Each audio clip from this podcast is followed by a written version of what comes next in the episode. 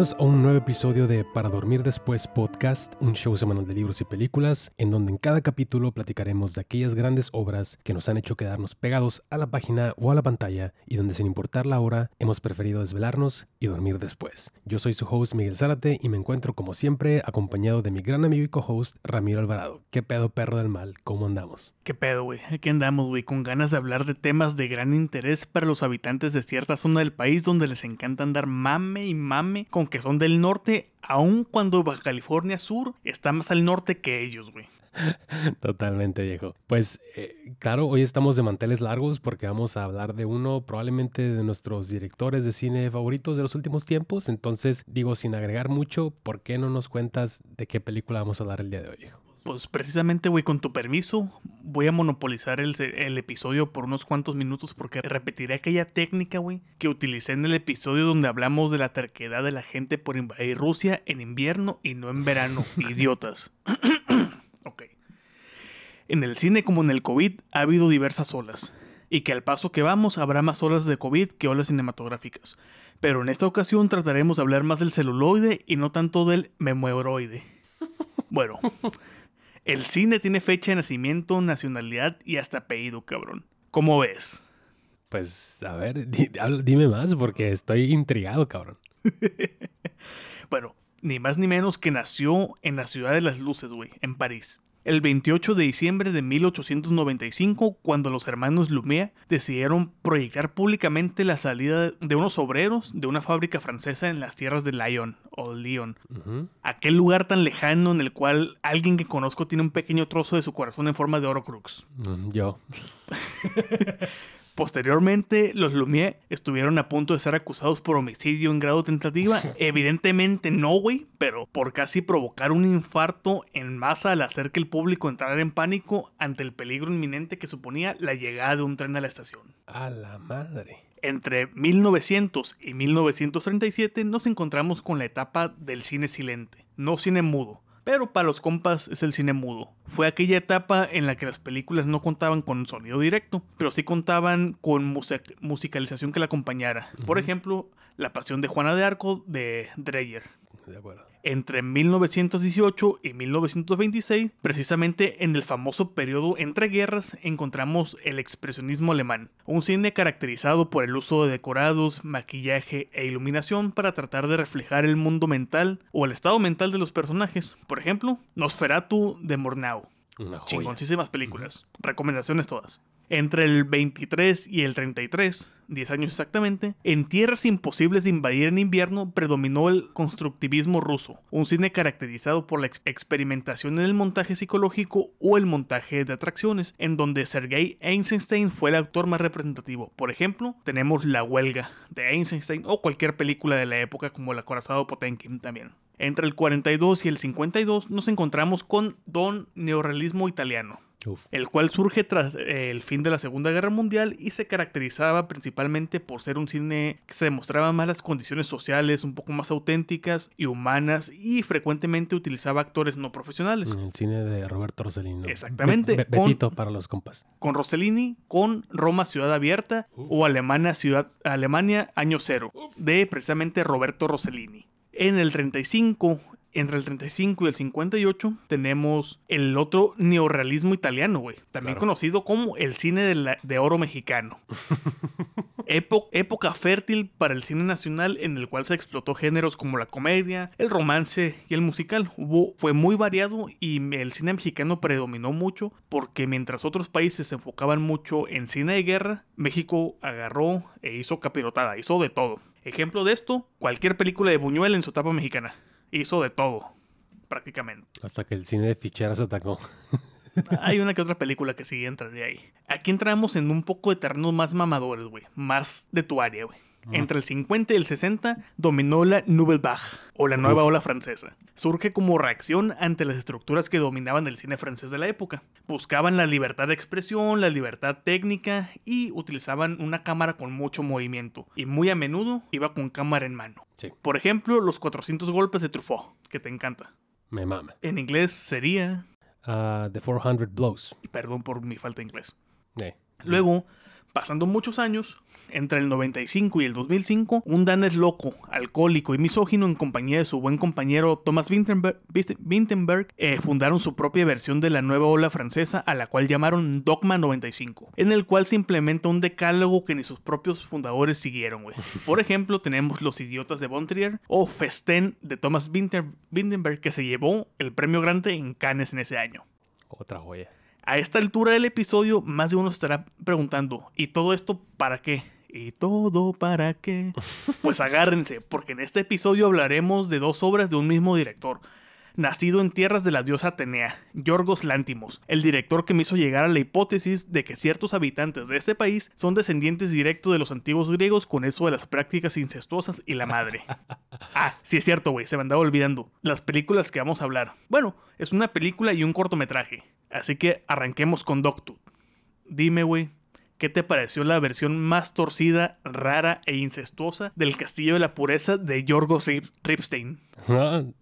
Pues gran introducción, viejo. Digo, un aplauso por ahí para, para esta pequeña introducción. Y sí, como mencionas, hoy nos transportamos a tierras legendarias, viajamos hasta tierras peloponesas, hasta los mismísimos campos elíseos, tierras olímpicas, que a lo largo de la historia han visto nacer las mentes más importantes del mundo, Sócrates, Aristóteles, Platón y Patía, a los dioses y héroes de leyenda más fabulosos de todos, hasta los caballeros del zodiaco, y como saliendo de un portal desconocido, una de las mentes más fascinantes de los últimos tiempos en nuestro queridísimo cine. Aquel que, como diría Aubrey Plaza, tiene nombre de conjuro de Harry Potter. Orocrux.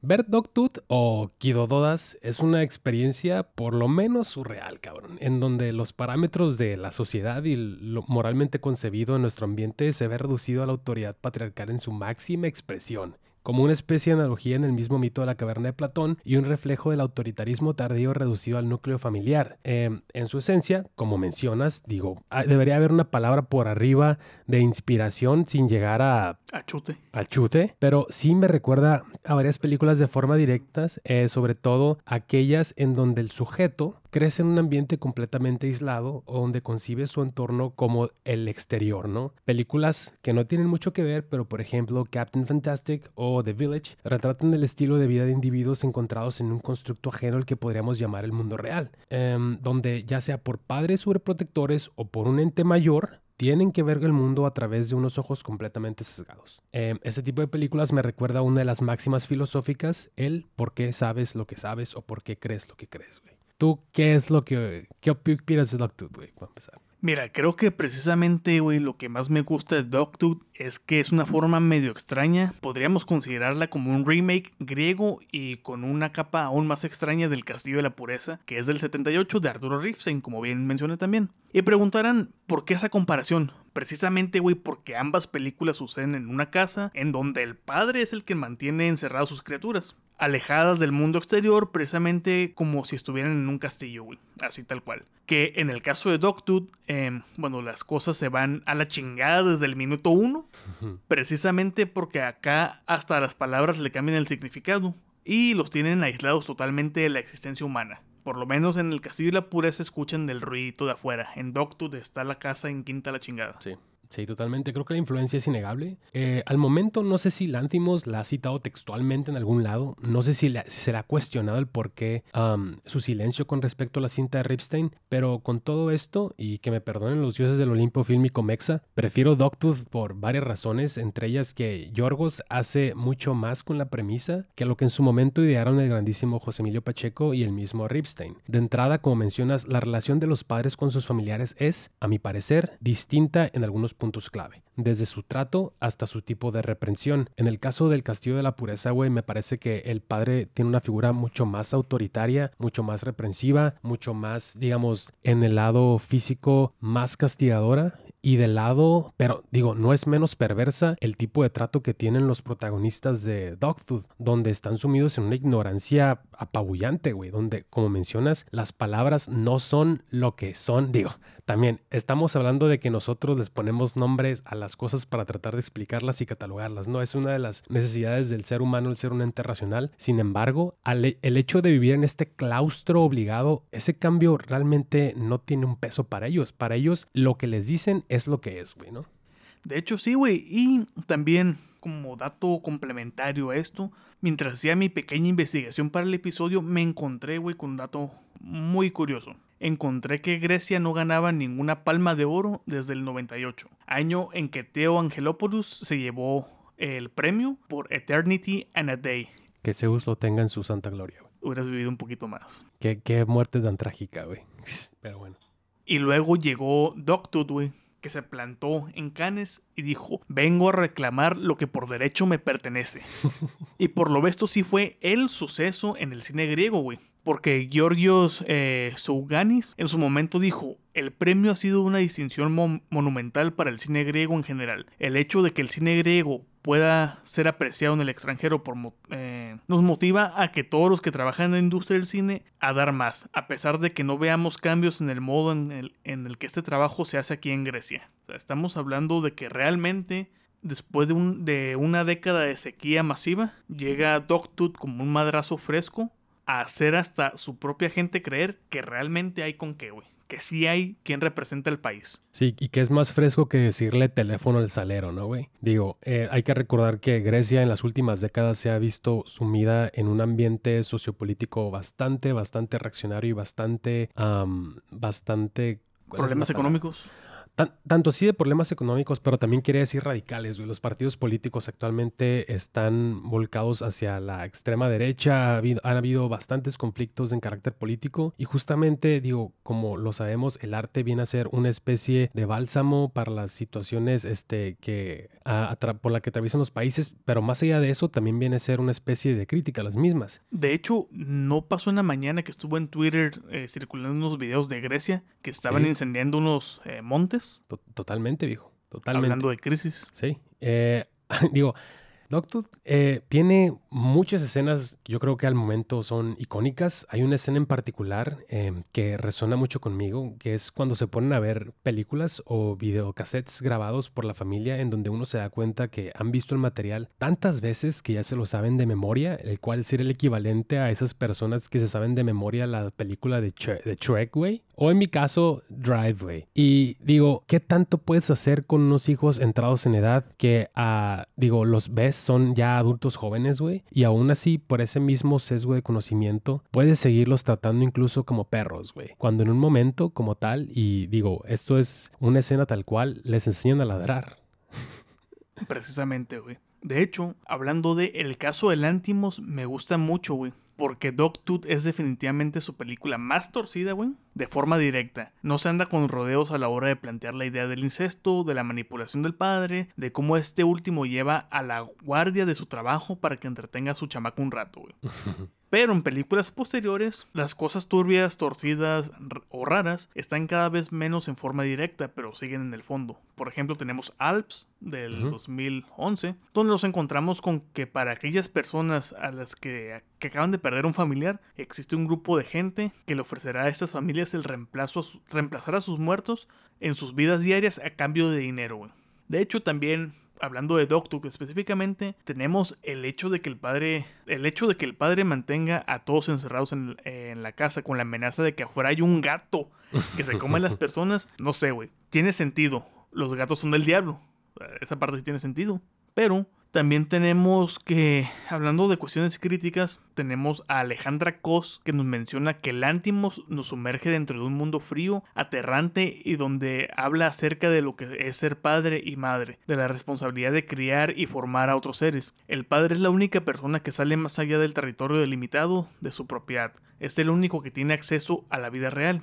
Y es interesante por que cómo los padres en ese afán de proteger a sus chingados gremlins, güey, pueden llegar a tales extremos eh, de ser ellos mismos los que terminen haciéndole más daño de lo que podría hacerles el mundo exterior. Y da otro dato curioso, que tiene que ver con el nombre de la película. Eh, el nombre de Dogtooth o canino en español tiene una razón de ser, güey. Y creo que es un punto muy chingón. No sé si. ¿Qué, qué opinas tú de ahí de, de eso? A ver, dímelo, dímelo. Si hablamos de los dientes, el canino es el mentado colmillo. ¿Y por qué es tan importante el, nombre? Porque a este trío de hermanos incestuosos se les ha dicho que en el momento en el que se les caiga el canino, ya sea derecho o izquierdo, estarán listos para el mundo exterior. El pedo es que el canino solo se cae una vez en la vida, y esto es en la niñez al pasar de los dientes de leche malamente llamados dientes de leche, a los, a los dientes permanentes. Por lo tanto, nunca se les va a caer el canino y nunca se podrán ir, al menos que precisamente se arranquen el pinche diente. A martillazos, a putazotes. Me encanta que ambas películas, tanto Dogtooth como El Castillo de, de, la Pureza, exploran la idea de que sin importar el entorno el, o el método de crianza o circunstancias, el ser humano siempre buscará la forma de transgredir o alterar su espacio. No, no quiero decir el orden como tal, pero siempre vamos a buscar la forma de ver más allá hasta cierto punto. No, no voy a decir que no hay gente que se encuentra en un estado de somnolencia completa eh, a lo largo de su vida. Sin embargo, es una de las ideas con las que juegan tanto uh, Como Lantimos en su película. Eh, a final de cuentas, el, el despertar, ya sea de la conciencia o como el despertar, el despertar sexual, juegan un papel crucial para el quererse liberar del yugo, del yugo paternalista. Un tema muy constante en la obra de Lantimos, de hecho. El despertar sexual, o por lo menos el ámbito sexual, siempre es, bueno, en su obra ha sido muy recurrente, tanto en Alps como en El Sacrificio del Siervo Sagrado, uh -huh. en The Lobster, incluso en la favorita, y ni más ni menos que también en de lo que hablaremos más adelante.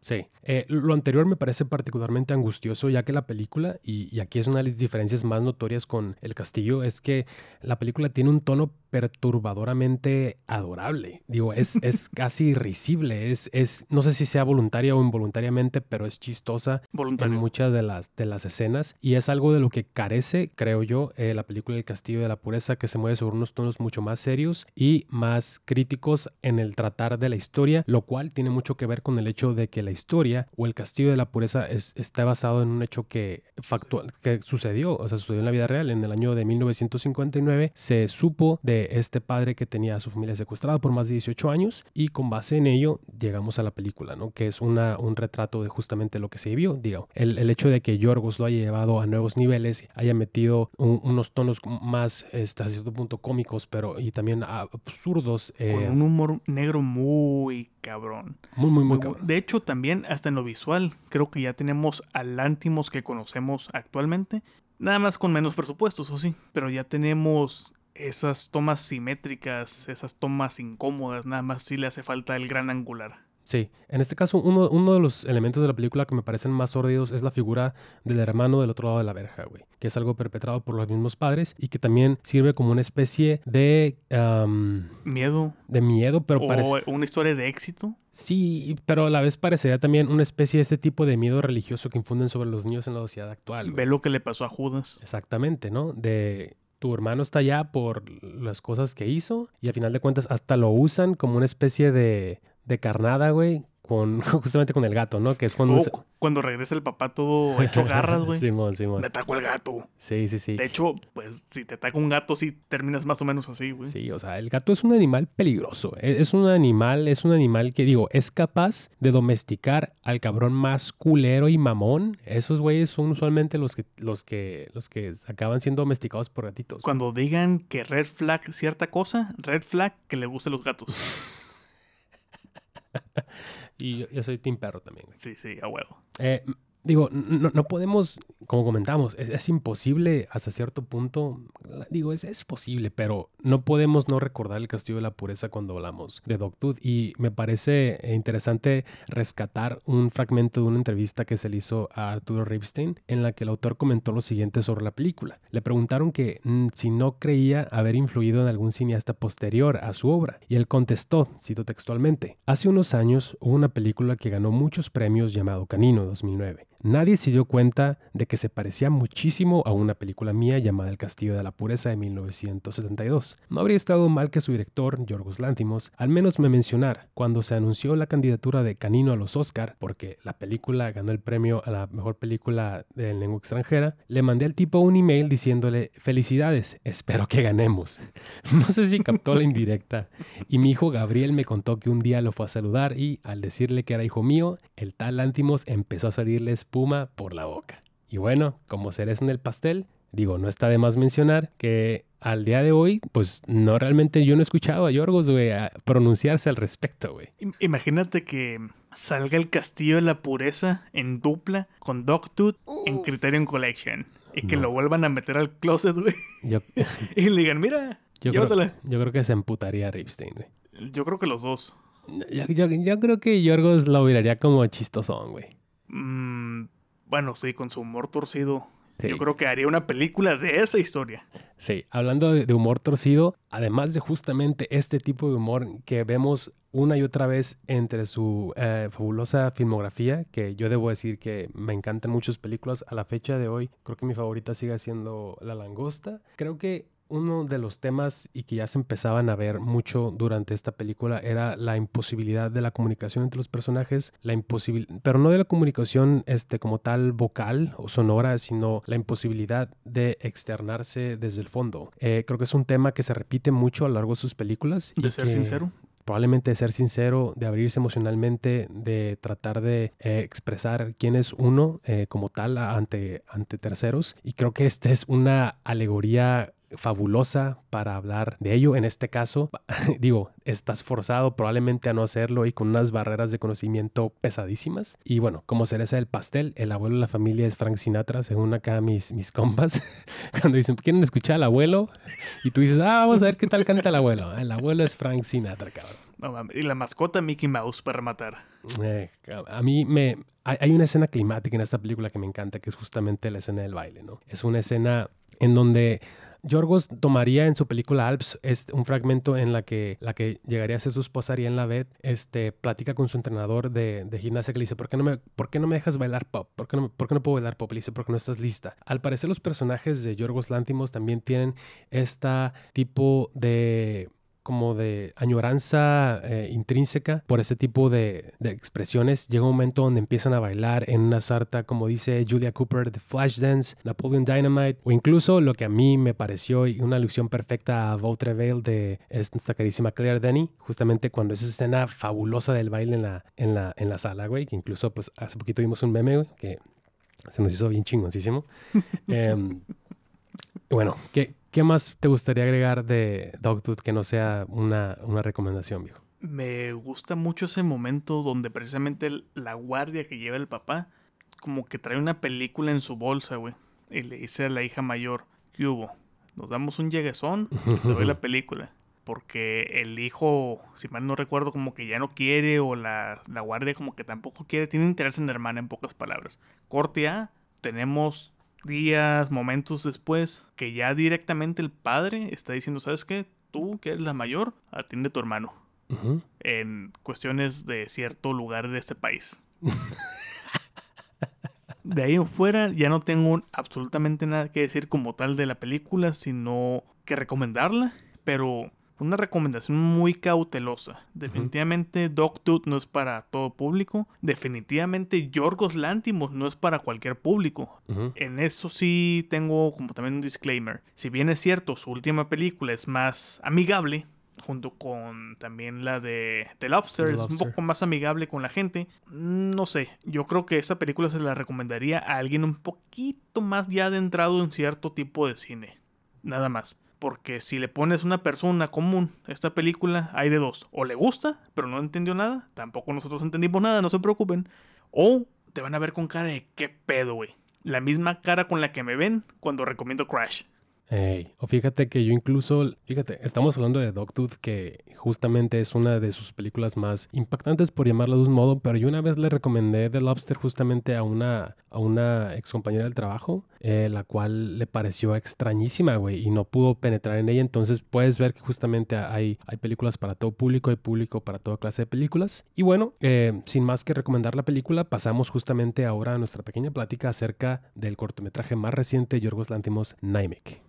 Y así que Ramiro, esa musiquita por favor.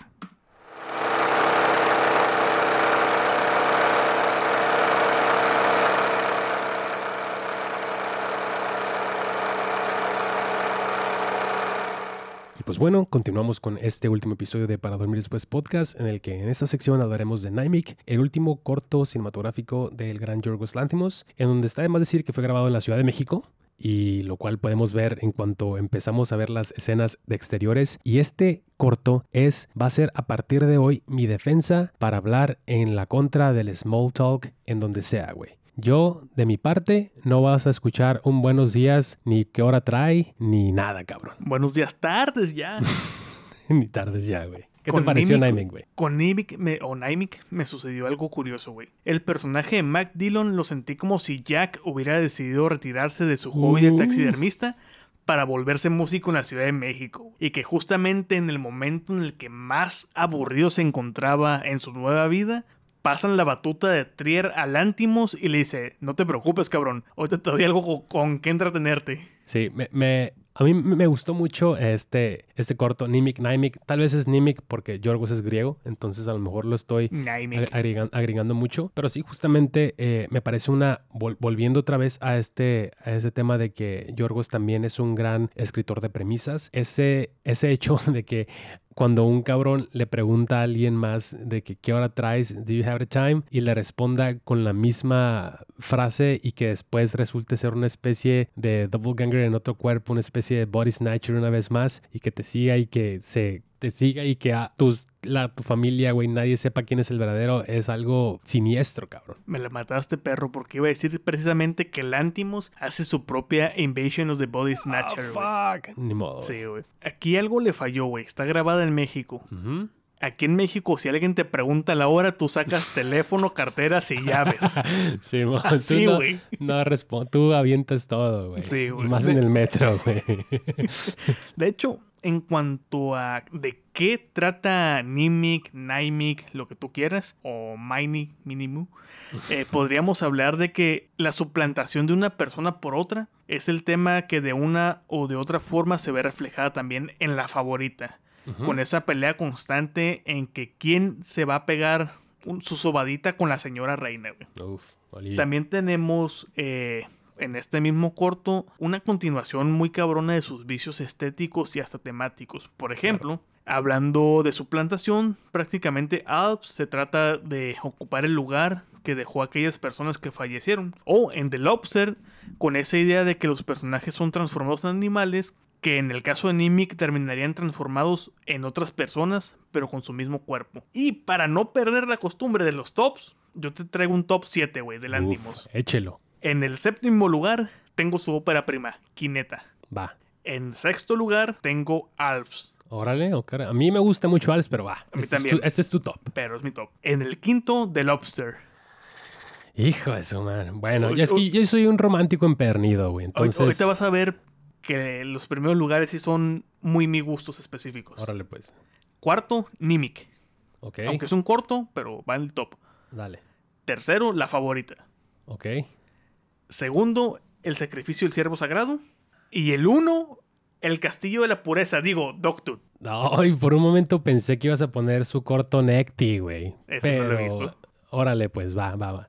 Sí, es, es muy tú, güey. De hecho, esas dos películas, yo diría que si un día me lo preguntan, güey, le voy a regalar unas movies del Antimos a Ramiro, güey. ¿Cuál le regalo? Diría sin duda Dogtooth o el, eh, The Killing of a Sacred Deer sin ningún problema, güey. Por favor, que sale de Dogtooth que está en Kino Lover. Kino Lover, Simón, Simón. Eh, digo, no está de más resaltar la actuación de Daphne Patakia, que es una actriz que la hace justamente de esta entidad. No sé, me recuerda un poco a algún tipo de alusión a a, a, It Follows, güey, en algún momento, güey. De que, o a Aniquilación, Annihilation. Annihilation también, güey. O sea, es, es una premisa que da para hablar mucho. A final de cuentas, realmente, digo, está, está de más de ser una mucha mamonería mía decir que sé justamente a, qué es lo que está tratando de decir Lantimos en este corto. Sé muy bien que dialoga justamente, como mencionas, con su bibliografía cinematográfica anterior. Eh, creo que también existe mucho de esa, como mencionas, suplantaciones de, de, personas, de personas, de identidades. De identidades. De hecho, hay una crítica que leí, bueno, era una crítica análisis que decía, realmente no sé de qué habla la película, pero podríamos hablar tanto de identidad de género como suplantación de personas, como esos tabús de, de que la gente ya no sabe quién es realmente, del aburrimiento intrínseco de ciertos lugares. Claro. Y eso me gustó mucho en un ejemplo que creo que estás tú también de acuerdo. Cuando precisamente nuestro Jack moderno retirado eh, contesta esa pregunta en el metro de lo de la hora, que le contestan y lo empiezan a seguir, que llega a su casa y su esposa no lo reconoce como tal y hacen ese concurso de ver quién acaricia mejor, güey. Y la esposa dice, no, pues la morra es, es mi, mi esposo, ¿no? Y tómala, no, no era el esposo, güey. O posterior cuando está en el concierto, porque inicialmente vemos a Jack, bueno, realmente es este Matt Dillon, pero para mí es Jack. Sí, sí lo vemos tocando el cello y que es un chelista muy chingón que, que, está en la orquesta, eh, no sé si nacional, pero en la sinfónica, digamos, de, de, la Ciudad de México. Y de la nada tenemos esta escena de suplantación donde la susodicha está en su lugar arriba con el cello, hace un desmadre musicalmente. Culerísimo, güey. Culerísimo, pero hace un desmadre y todos le aplauden, güey, como si nada hubiera pasado. Entonces, eh, definitivamente, como dice esta crítica, podemos hablar de que no sabemos realmente de qué habla, de identidad de género, de suplantación, de qué. Simplemente déjense llevar. Como con el cine de David Lynch, ustedes no pregunten, ustedes disfruten o sufran. Diría David Lynch, cuando se termina la película, le preguntan de, de qué es y David Lynch responde, pues la película es, es la esencia, ¿no? Como que la, la, pregunta y la respuesta a su vez es lo que viste durante el, el largometraje. Y, fíjate, acabas de poner una idea que, que, me recordó mucha, mucho otra película que es una de mis favoritas, que habla justamente de, del hastío eh, que probablemente sienta Jack de su día a día, ¿no? me recordó mucho a una película que se llama Husbands de John Cassavetes, que es justamente una película en donde una, unos amigos, unos muy buenos amigos, eh, se reúnen por el fallecimiento de otro de sus mejores amigos dentro de un grupo y dejan todo dejan a sus familias un día y se van y se ponen unas pinches pedotas y se reencuentran ellos mismos, reencuentran sus amistades. Este es una película dificilísima de ver, güey, por las escenas que hay. Está cabroncísima. Pero digo, una vez más, vemos a un, a un Yorgos Lántimos que ya es justamente dueño de su discurso y también explora un montón de posibilidades y justamente por eso es bueno discutir su cine, ¿no? Y de hecho que ya tenemos el Lántimos consagrado, güey. Ya tenemos sus tomas centradas, sus grandes angulares incomodísimos de amadres, su estética aséptica también, hablando también un poco como en nuestro primer episodio, con ese antiviral de, de, Brandon Cronenberg, donde tiende mucho a, estéticas estériles, pero siempre son incómodas. Y también una de las comparaciones que hacían mucho del Antimos es con Kubrick, por lo menos en la parte técnica. Y podríamos decir que en cierta parte sí, con esos planos secuencia cortos, pero a fin de cuentas plano secuencia, muy centrados, muy simétricos, con grandes angulares, muy mecánicos, muy muy incómodos y que al Antimos le queda como anillo al dedo. Ni mandado a hacer le quedaba ese estilo. Sí también con, con, la cámara fija, ¿no? Digo, hay una, hay una, hay un, hay una secuencia muy que a mí se me, me queda siempre en la cabeza cuando pienso en Antimos, que es esa escena en, en, en The Killing of a Sacred Deer, que es como desde arriba. Ah, la del corazón. Ah, no, pero la de las escaleras eléctricas. Ah, también. También es, un, es, una, es, un, es una cámara posicionada de una forma bastante incómoda porque estás viendo toda la escena, ¿no? exactamente. Que vemos cómo el niño se va, va reptando, güey. Ajá, pero justamente a lo que voy es que hay directores que utilizan esta simetría como una especie... Shock value. También, pero a lo que voy es que es una forma de hacerte sentir cómodo con lo que es en pantalla. Es esa cierta comodidad de decir, wow, o sea, veo todo esto tan hermoso y, y tenemos este otro tipo de directores como Lantimos que la utilizan a su favor, pero para hacerte sentir una sensación completamente distinta. De hecho, también, güey, hablando de la favorita, me gustó mucho. Eso fue una, una grata experiencia. Ya ves que aquí en México ciertas películas llegan nada más a sala de arte. Y es común que en sala de arte siempre hay a los mismos 7, 8, 9 locos. Eh, un día que dijeron, uy, vendimos un montón. Ahí, no sé, un cuarto de sala.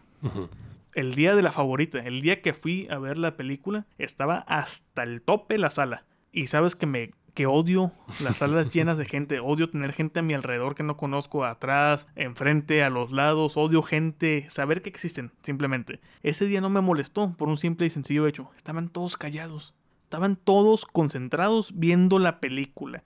No me puedo quejar de las risas, porque eran en los momentos en los que correspondía que hubiera una risa o, o, sensaciones incómodas. Entonces esa experiencia me gustó mucho y fue cuando me di cuenta.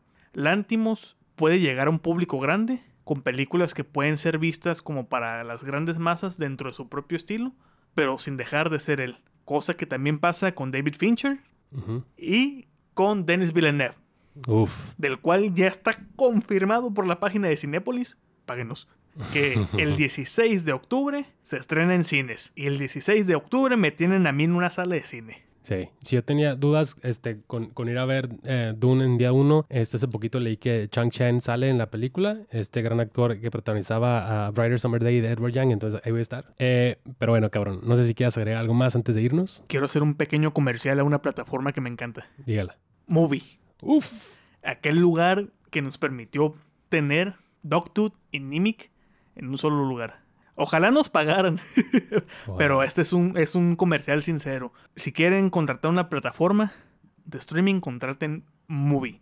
Todos los días hay una película nueva. Porque es una cartelera que va rotando día con día. Y también, gracias a Satanás, ya tiene una cartelera fija. Que adivina qué director está ahí que quería ver. Mm, la 10. También. Pero está One Bing. Ah, perro. Pues digo, después de esto seguramente iremos a movie a vernos unas cuantas movies. La verdad es que creo que sin, sin a movie a ver unas cuantas movies. Sí, creo que sin temor a equivocarme actualmente puedes no tener Netflix, puedes no tener film en latino. Hijo de su madre. Puedes no tener HBO Max, pero creo que no tener movie siendo o considerándote cinéfilo, entre comillas, es una especie de despropósito. Y bueno, con eso terminamos otro episodio de Para Dormir Después podcast. Escucharon El Castillo de los Caninos. Recuerden que si les gustó este show, les agradeceríamos mucho sus comentarios y que nos califiquen con 5 estrellas en su aplicación para escuchar podcast favorita, para que este show se vuelva visible, llegue a más personas y nos incentive a mejorar semana con semana. Pero sobre todo, les agradeceríamos que le compartieran con un amigo. Un amigo que salga tan poco de su casa que parece que lo tienen en un cautiverio obligado. O también, ¿por qué no? Alguien que crean que va a disfrutar tanto este show como nosotros disfrutamos aplastarnos a hacerlo. A los dentistas no, por favor. no, por favor. Pueden seguirme en Twitter para temas off topic y mentadas de madre en arroba zaratestra. ¿Y a ti, cabrón? Eh, güey. En el de mismo. Ramiro ALVRM94. Ya me resigné a que esto no se va a cambiar. Perfecto. Pues escucharon a Ramiro Alvarado y a Miguel Zárate. Dejen de preguntar qué horas son en el metro o en el camión hasta la próxima. Nomás saquen la cartera y las llaves. Rato.